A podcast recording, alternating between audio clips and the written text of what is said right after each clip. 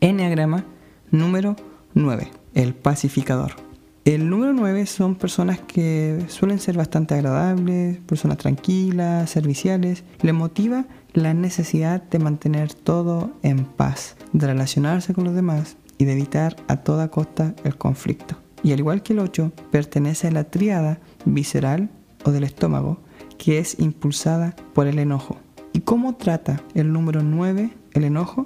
Bueno, olvidándolo. Cuando el número 9 toma su ala de 8, se vuelven personas más enérgicas y expresan más su enojo defendiendo a las demás personas. Toman una postura. Mientras que un 9 con ala de 1 se vuelven personas más objetivas, más metódicas, intentan aportar un poco más con hechos y con bases y se vuelven personas más íntegras y empiezan a darle un mayor peso a la situación. Cuando el número 9 se encuentra estresado o está desintegrado, tiende al número 6 y que son personas más rígidas, más preocupadas y temerosas. Los problemas le dan ansias y empiezan a dudar más de la cuenta. Eh, por otro lado, cuando empieza a ser personas más íntegras o están en un área de seguridad, toman la postura del número 3 y son personas más enfocadas, empiezan a ser más decisivos y tienen mayor autoconfianza y empiezan a planear un poco más, desean ver resultados.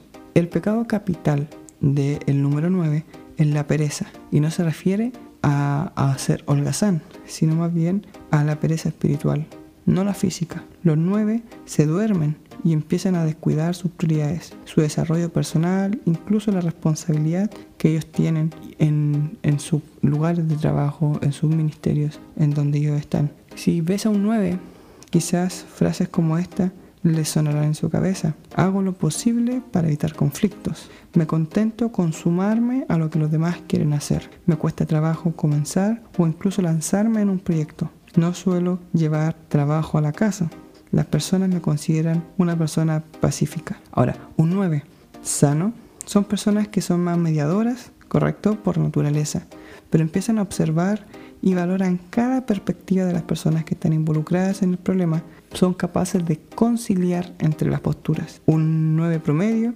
se ven dulces y despreocupados, pero solo están ignorando la realidad. Son un poco descuidados, no piden demasiado, pero agradecen lo que otros hacen por ellos. Mientras que un 9 que está enfermo o un 9 que no está en su esplendor de 9 se vuelven personas muy indecisas, les cuesta decidir y son dependientes. Callan sus sentimientos y se vuelven insensibles, son conformistas y hostiles. Esta insensibilidad se traduce cuando están en un conflicto donde hay dos posturas, ellos empiezan a ser más objetivos y empiezan a descuidar a las personas y se concentran solo en el problema o en, eh, eliminar el problema. Si tú eres un 9 o conoces a un 9, aquí hay unos consejos que te pueden ayudar. Primero, pide ayuda para encontrar un sistema de organización, crea una lista de tareas y comienza a realizarlas. Si tienes que tiquear dos o tres cosas que tienes que hacer en el día, empieza con una lista.